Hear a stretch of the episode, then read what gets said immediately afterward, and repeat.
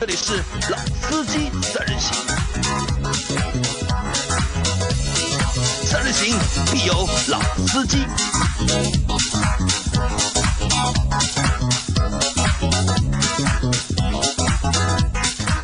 Hello，大家好，欢迎收听《老司机三人行》，我是杨磊。大家好，我是周老师。大家好，我是鸽子张波。啊、你是鸽子王张波对吧？为什么叫你鸽子王呢？北京车展说去又没去，放了个很大的 鸽子。啊、还好我们有好朋友任晨对吧？在北京车展之前陪我们做了四期的节目超长的节目，啊、超长的节目对吧？让我们挺过了北京车展。那张波哎我问你啊，你在北京车展期间，你到底在忙什么？呃，就是我手上的这摊活正好是到一个节点算是一个对吧对，算是一个节点，可以收一下尾的这个这个这个阶段，所以说比较忙，也真的是走不开。真的是走不开。那对后面的就是从五月开始，会不会正常？呃，基本来说可以正常了，可以正常，可以回归我正常的生活因状为态基了。本上我们每周的节目里面，第一期啊都会是我和周老师两个人的二人转，二人转，对吧？只能等等到周中张波有空了，然后过来陪我们录个两期的节目。嗯从现在开始，基本应该是可嗯以参加啊，没问题吧。希望就是五月份，对吧？五月的节目里面就是能够我们三个一起来可以做这个节目。因为那我们每周的第一期节目呢，我们都会分享一些上一周的上一周的比较好玩的事情。那我我这次五一有些好玩的事情啊，在这期节目之前也正好可以分享一下啊，好，那我们这期节目这样就分两部分嘛，啊一。部分就是分享一下就是五一假期好的玩的东西，一些事情，大家啊分享一下。还有对呢，就是我们给北京车展做一个完结篇，做个完结篇，因为张波没去嘛，但张波也是我们的一份子，所以说我们五车展特辑节目里面，我们也不想把张波落下，对吧我？终于又 回来了，所以这期节目其实是为张波定制的耶，好开心！啊。先先我来讲一下五一期间啊，这这次我五一过得蛮精彩的。第一个事情呢是车撞了，我当时车是停在路边准备进停车场，然后后面有一个开车的朋友呢，可能就是比较心急啊，据他讲是要带孩子去医院，然后从我后面把车子车头拉出来以后，就直接他的右侧的前后两扇门，把我左侧的后面的翼子板和那个保险杠给蹭掉了。那比较神奇的是，他居然没有停车，直接走了。然后我再开车去追他，然后还好前面一个很长的红绿灯，我下去把他叫下来，然后我们靠边以后，呃，就处理事故嘛。那这里在呃，就上海以外的我不知道，但上海的话，就大家可以微信关注一个叫“快速易赔”的一个公众账号。就现在如果发生两车事故的话，没有人伤，并且责任认定比较清楚，比如说追尾啊，像我这种情况，就是我停着他变道把我车子撞掉，就是责任认定清楚的情况下，可以通过快速易赔进行拍照，然后上传了以后，双方的车辆各自去修车点定损，完了以后就理赔，不用叫警察了那他需要去就是指定的就是定损啊，点不，需要了不。需要啊。用快速易赔的话，保险公司那边审批完了以后，就相当于我们这种双方同时到一个指定的定损点，定损的这个过程就完成了。那他就是我，如果我们都是不同的保险公司的话，都能够用这个快速易赔是这样的，嗯、肯定是责任分布很清楚的，一个是全责，一个是无责。那其实双方都可以去填这个东西，但是警察讲一般都是全责方来填，填完以后他的保险公司去处理这件事情，完了以后就各自到 4S 店打电话叫他的保险公司人过来定损就可以修了。这这呢有两个好处啊，一个是省时间了，你不用再跑一对次不那个用跑来跑定去损中心；第二个呢，警察叔叔现场来处理的话呢，是要有代价的。比如说这一次，因为我那撞我的那台车，因为它刚刚换了牌照，保险刚买，在快速易赔的这个数据库里面可能还没有更新，呃堵不到他，对吧？对他就做不了。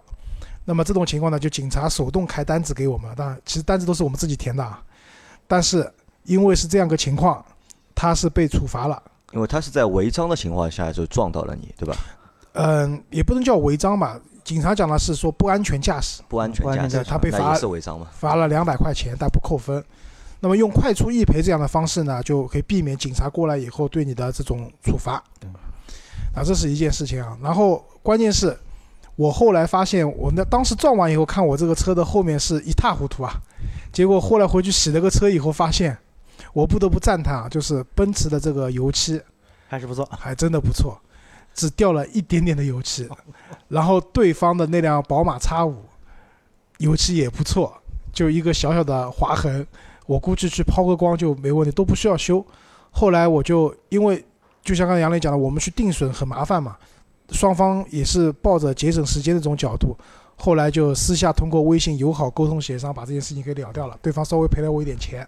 啊，那你说到这个，我也想起一件事情，也在五一里面，就是因为这次的五一，我三天基本上都在外面，然后也没怎么就是和大家在微信群里面去做互动。反正我就每天晚上睡觉的时候，我就看一下吧，反正密密麻麻，反正我也根本不翻知不道，过哎来，我也不知道应该从哪里去接这个话，所以我索性就不说话了嘛。但是有一个小伙伴，就是他微信私信了我，就和我聊天了嘛。他问了我一个问题，他说呢，他有一他的姐姐开着他的车在超市里面，就是把别人的车碰了。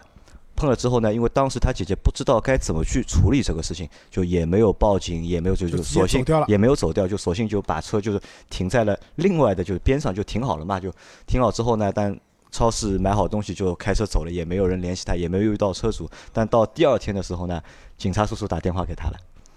因为超市停车场应该是有啊监控的，对的，对应该是有监控的，所以就是他问我这个事情该怎么去处理。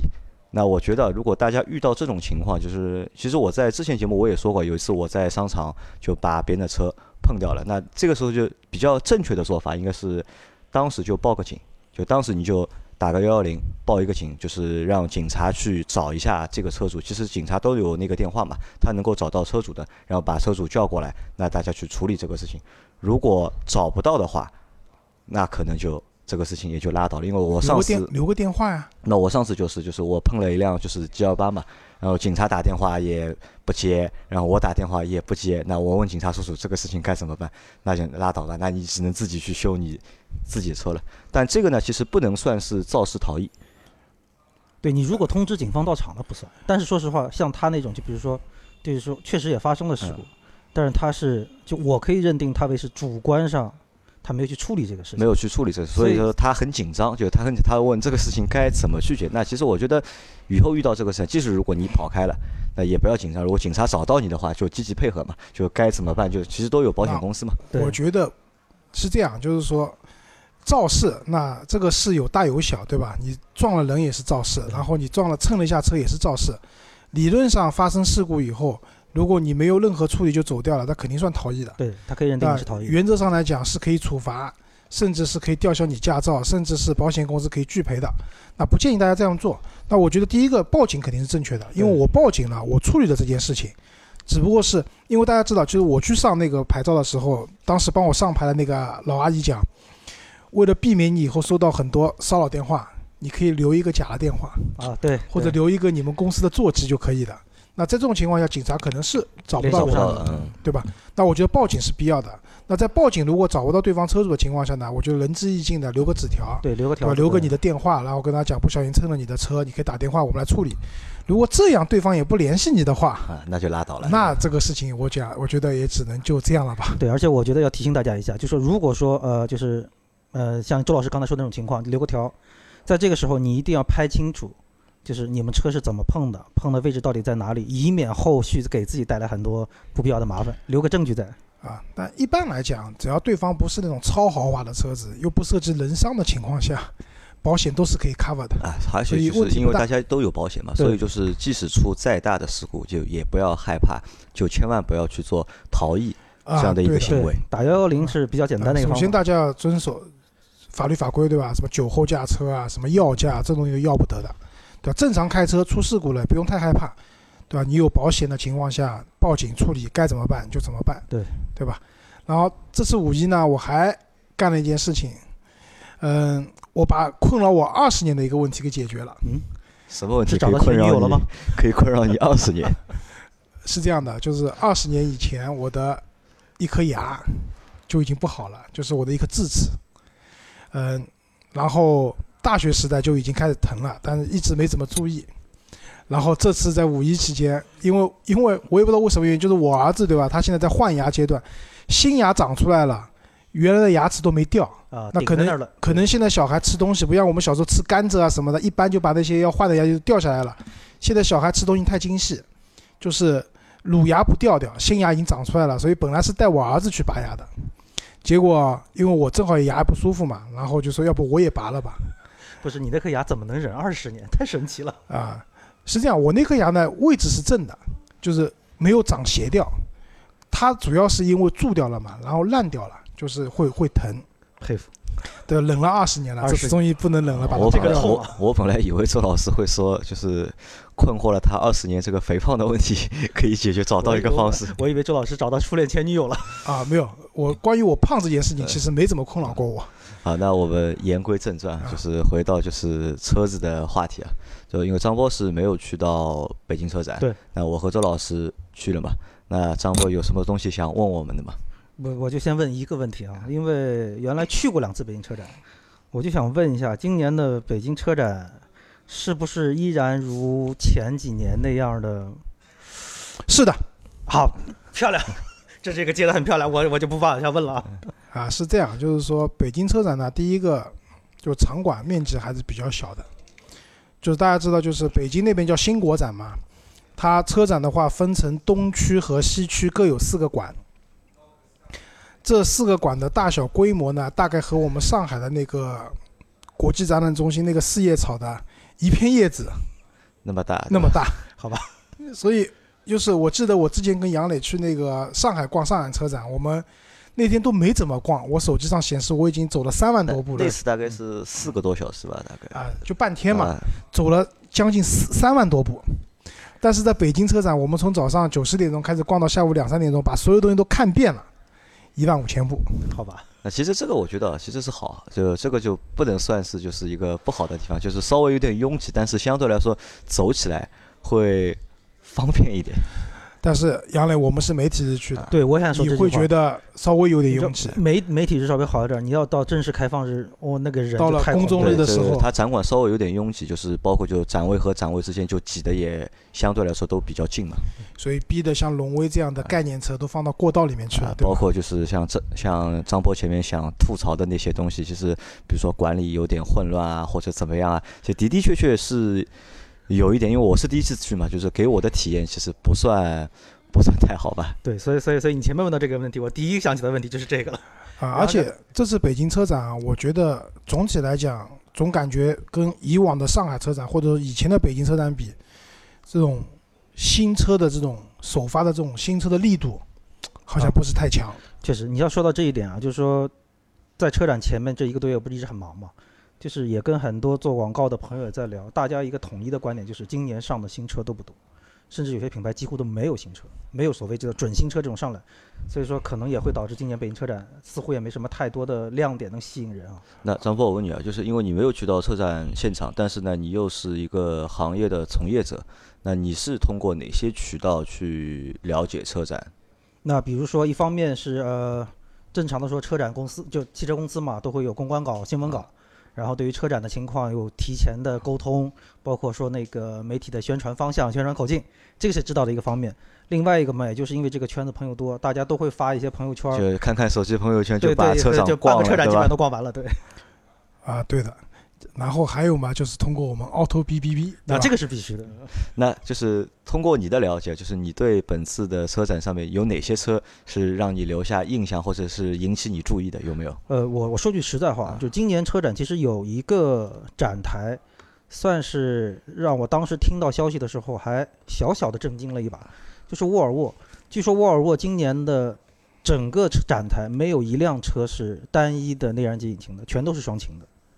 所有的车，所有的车系，包括什么叉 C 那个系列，包括它的概念车，全部都是双擎的。所以这个点我当时知道的时候，还确实是因为我们也一直在聊那个这个这个新能源等等这个方面的技术，包括汽车智能化等等。但是确实好像说，它这个今年的展台这么一上来之后，就明显感觉这个趋势啊，已经真的是就是不像过去大家还要去看再去分析说到底该不该买，或者到底这个真的已经是个大趋势了。但是我觉得啊沃尔沃的这些 plug in 的这些混合动力的车子啊，不接地气，鬼买，对吧？对， 这个是一个很大的问题太贵了。因对为不光是沃尔沃，包括这次领克，在现场也都发布了自己接下来会有出那个插电混动的这样的一些意向，对吧？不，这些趋势，那这个可能是跟国家就是双积分制有关，然后也跟那个新能源车的这样流行有关。但是你想，x C 六零吧，新的叉 C 六零起步价格是四十万不到一点，对吧？但是你要买到它的插电混动版多少钱啊？将近六十万，嗯哎，说到这个，我问一下，叉 C 四零你们这次看到了吗？看了感觉怎么样？不错吧？我觉得蛮精致的。这我个车我为子什么问这个问题啊？因为就叉 C 四零，也就是在车展之前又拿了什么什么年度汽车，就欧洲的什么年度汽车评选，啊，这个是常规套路嘛，然后就是然后有一个新车上都要去拿一些奖嘛。对，吧然后好像就就至少说是好像，就算是一个非常主打明星的这么一个车型，又是好像似乎说是跟原来的沃尔沃家族的整体风格又不一样了，所以我就很想知道你们二位对对这个车的感觉怎么样？和原来不一样，我觉得这个好像是讲讲的啊，因为我觉得，因为它的叉 C 四零和叉 C 六零放得很近嘛，就你看它的整体的前脸，包括它的一个设计的这种语言，其实我觉得就是缩小一点而已。好吧，但是因为缩小了，叉 C 四零给人的感觉是更加要精致一对，些。更精致一些，就是要比就因为我们知道，就叉 C 四零和就是领克的零一是同平台的嘛，就基本上两辆车是差不多的。但是看了叉 C 四零之后啊，就觉得好像这个车会更高级一点。但是我觉得领克性价比就更高了。对我也问了身边很多朋友，他们说这个同平台之后啊，就是看了叉 C 四零之后，就坚定了去买领克零一的心。呃，因为是这样，就是说叉 C 四零这次没有公布价格，但是可以想预见的啊，就这个车的一个起步售价肯定是二十好几万。张波，你有内内幕消息吗？这个个还车真没有目价前会定价还多真没有少？还真没有消息。定不出来对吧？对这个对价格，对，因为这个车我觉得价格还真的蛮难定的。一点五 T 三缸的发动机，对作为入门版本，对，但是因为它是纯进口的身份进来的，我觉得这个车的起步价格肯定是二十五万以上了啊。至少二十五万。对，所以嗯当时其实官方也在蛮纠结，就是三缸这个事儿说还是不说，大家也在纠结这个事这儿。个事情其实绕不过吧？我觉得。对，我是觉得你没必要藏，因为这早晚就肯定都知道的但是事情。现在市场上啊，就是三缸的发动机里面，沃尔沃的这款 1.5T，不管是马力值还是扭矩值，都感觉要领先其他的三缸发动机一大截很。多啊对，呃说到说说完这个，我我再插一句哈，就是福特的展台你们去了没有？去了，新福克斯看到了吗？ 看到了，感觉怎么样？吊死鬼。 周老师说了嘛，就是两个寓意嘛，就是一个是吊打同级别的对手，对吧？还有一个就是被同级别对手吊打。我回去仔细想了一下，基本上是第二个意思。因为我为什么问这个问题啊？因为就是当时在新福克斯，其实在就北京车展之前，在重庆做那个预热发布的那个时候，就其实我已经开始关注这个车了。但当时呢，我就是觉得说，其实按照他们官方的很多呃数据也好，包括说什么平台也有变化，然后后悬也变了，然后整体空间也大了，等等之后，我就觉得说，因为我其实还是一个蛮忠实的一个福特车主，所以我当时对新福斯还挺好奇。但是我本来想着这次去北京呢，好好的看一下新福克斯到底怎么样，因为我你想我最早其实买过一辆那个二点零的手排的福克斯，整个驾驶感受、用车感觉都非常好，这么多年以来。但是后面换代之后，大家普遍反映这个什么空间小啊等等各方面，所以我还一直对这个车蛮好奇的，所以想问问你们二位。新的福克斯呢，不讲它吊起来就吊打不吊打的问题啊，就是首先新款它还是分三厢和两厢两个版本，呃、换了马丁的脸，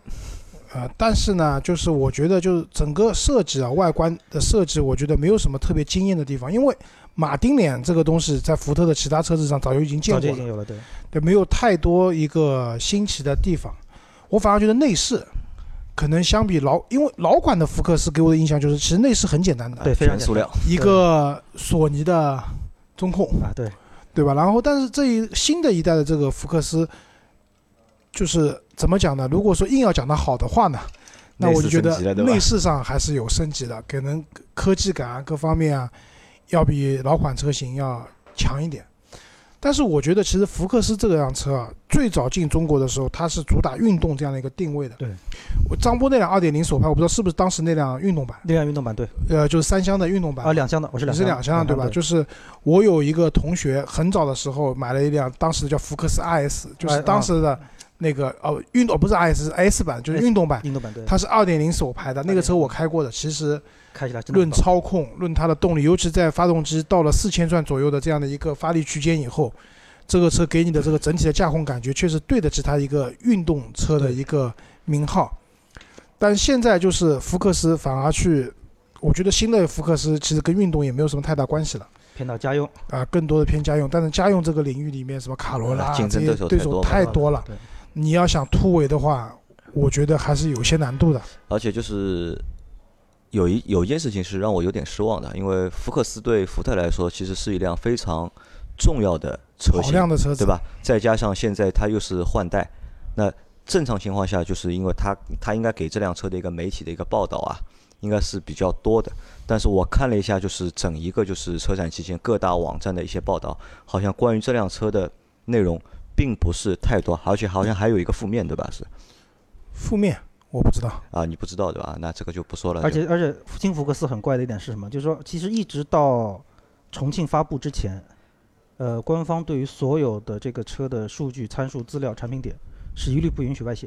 当时我们觉得很奇怪一点，就是你马上就要预热了，而且紧接着就是北京车展了，你这个时候你再不对这个车做一些媒体层面的报道、那个露出，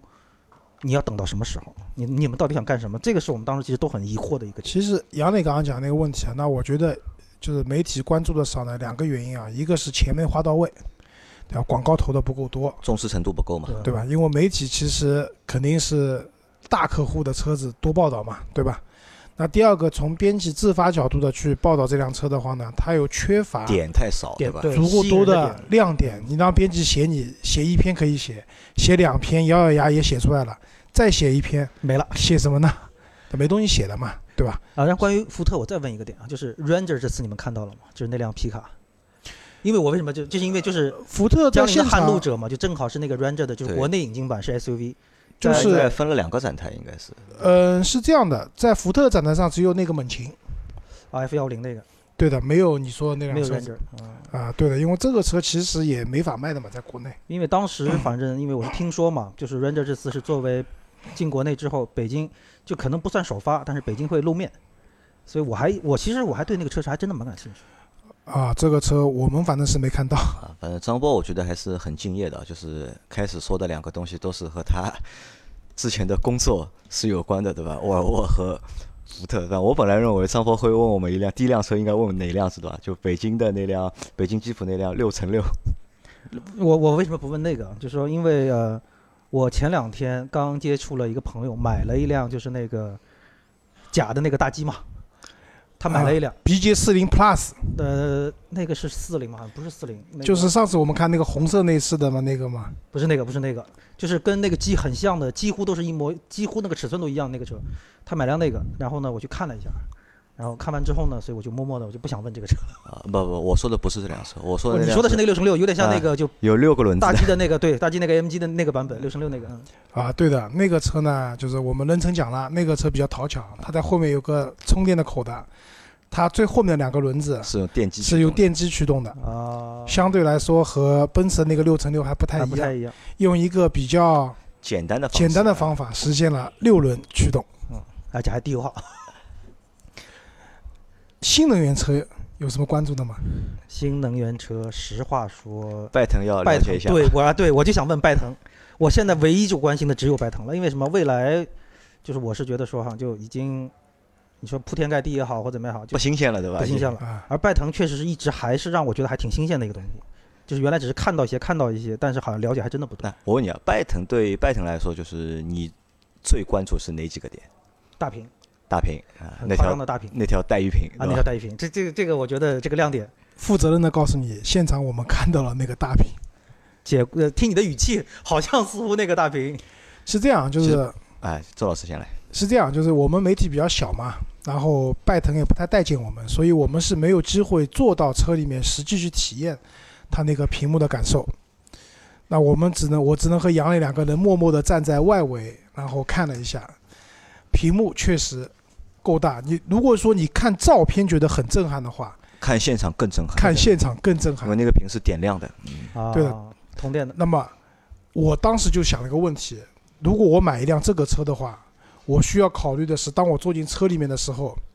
我到底应该玩斗地主呢，还是玩吃鸡呢，还是应该看电影呢？你看我就肯定是用 U 盘接个小视频看一下嘛。啊，对，所以主要的困惑在这里。至于这辆车能不能开，反而我觉得没有不太考多虑的对吧关？因为注。我觉得这个车是是一个装置艺术，就是买辆车啊，放在家里对吧，坐在里面当一个家庭影院的话，我觉得是一个非常好的选择。这我跟杨磊讨论过的，就买个这个车自己改装一下，把它变成一个开赛车游戏的 啊，空这个间应该感觉很棒。哦啊，而且说实话，其他的新能源车哈、就正经来说，对于我现在阶段来说，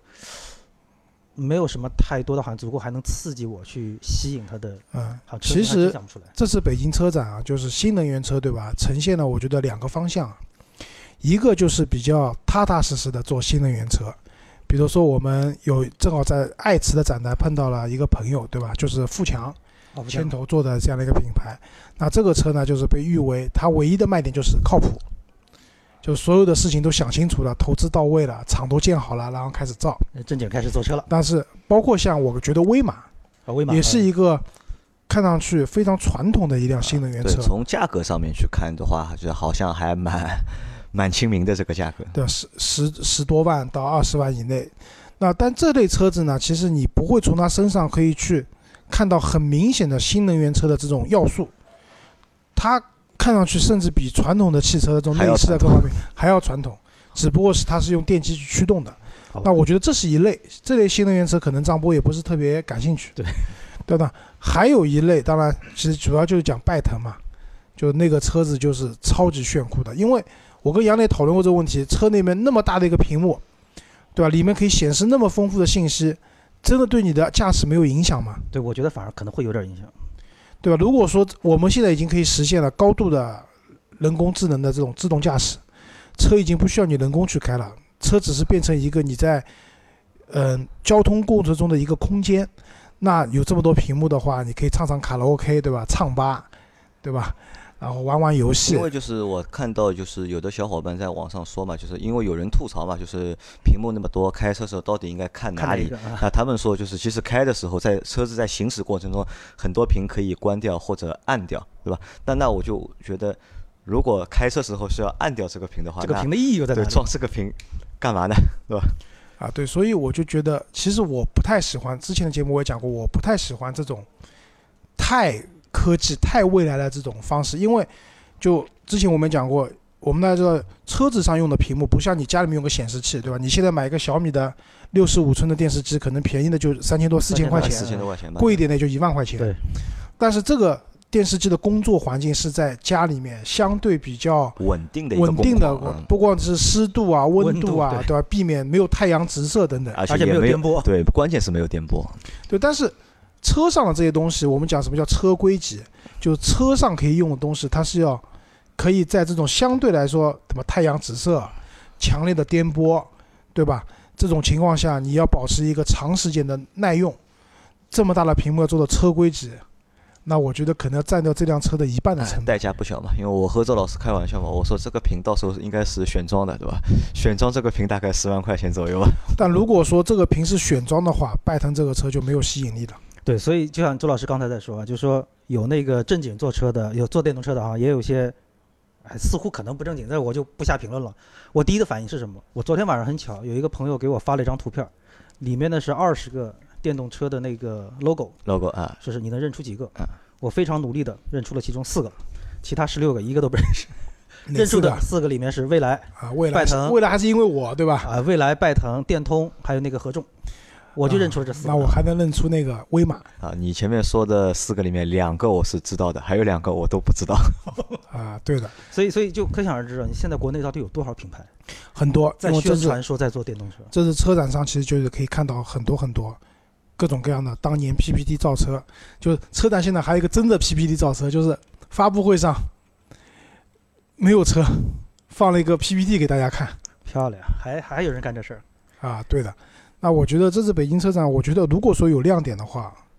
我觉得就这些新能源车新能是源是车一个亮点，车展的，嗯而且我们还看到了一辆一汽造的，就叫摩拜，哦，摩拜的共享共汽享车啊，它的在车顶上放了一辆摩拜单车，然后这个车也是作为共享汽车去使用的。其实蛮多这种车的，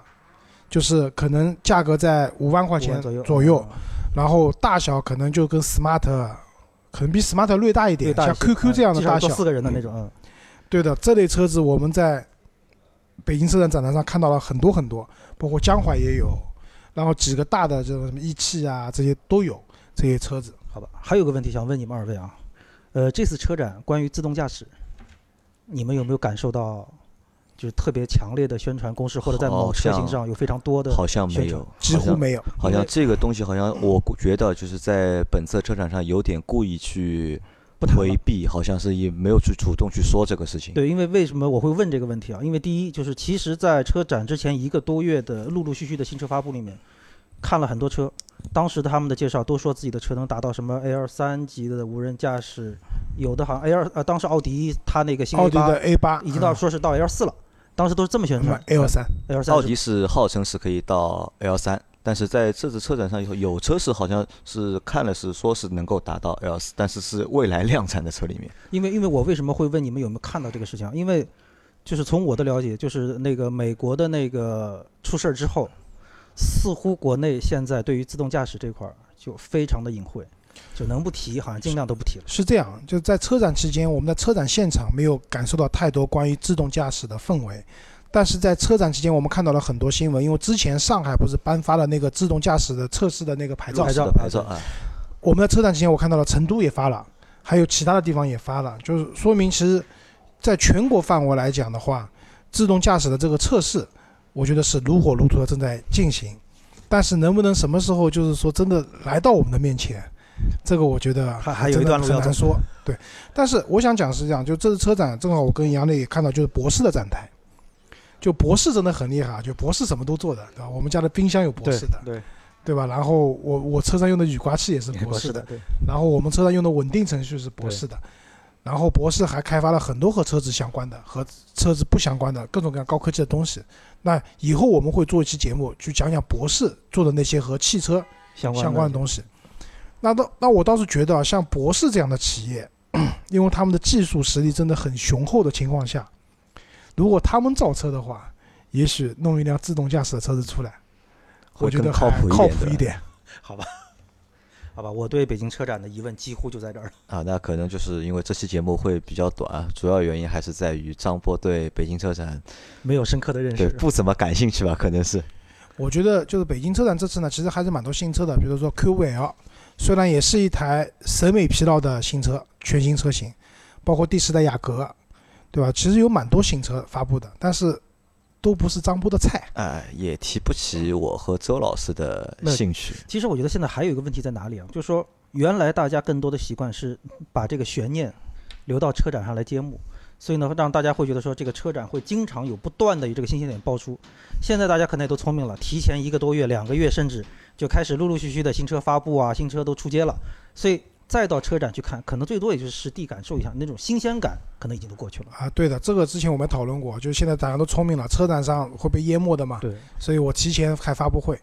但是我觉得啊，提前开发布还是有个弊端，车展上的人气就不够。对，所以可能一个循环，下一届上海车展可能又会很多企业调整战略了。对我就在车展上发布吧。对，因为我是觉得说，用现在这种操作方式会有一个问题，就是说，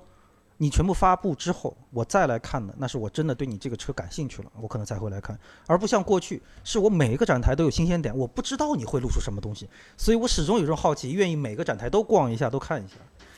啊，对，最后讲一下，就是因为我们一讲，我们是一个非常支持自主品牌的媒体。那这次车展上，就是说，奇瑞有一辆瑞虎八，是给我们留下了一个非常好的印象的一辆车。然后比亚迪，就之前我买过比亚迪秦的嘛秦，对就是当时我们讲这个车是洗剪吹风格，但是新的一代的秦，包括唐，就整体的这种设计感、这种高级感，要不一样了有了一个很大的档都次的提成熟升了都成熟了，好吧，尤其他们里面有个屏可以旋转的，就是杨老师还拍了那个啊，抖音的小抖视音频的对吧？看的呢特别多，对吧？就是这次吉利可能弱一点，感觉没有什么新车这这发布，但是吉利的话销量摆在那边，年销量过百万的，其实自主品牌反而我觉得是车展上，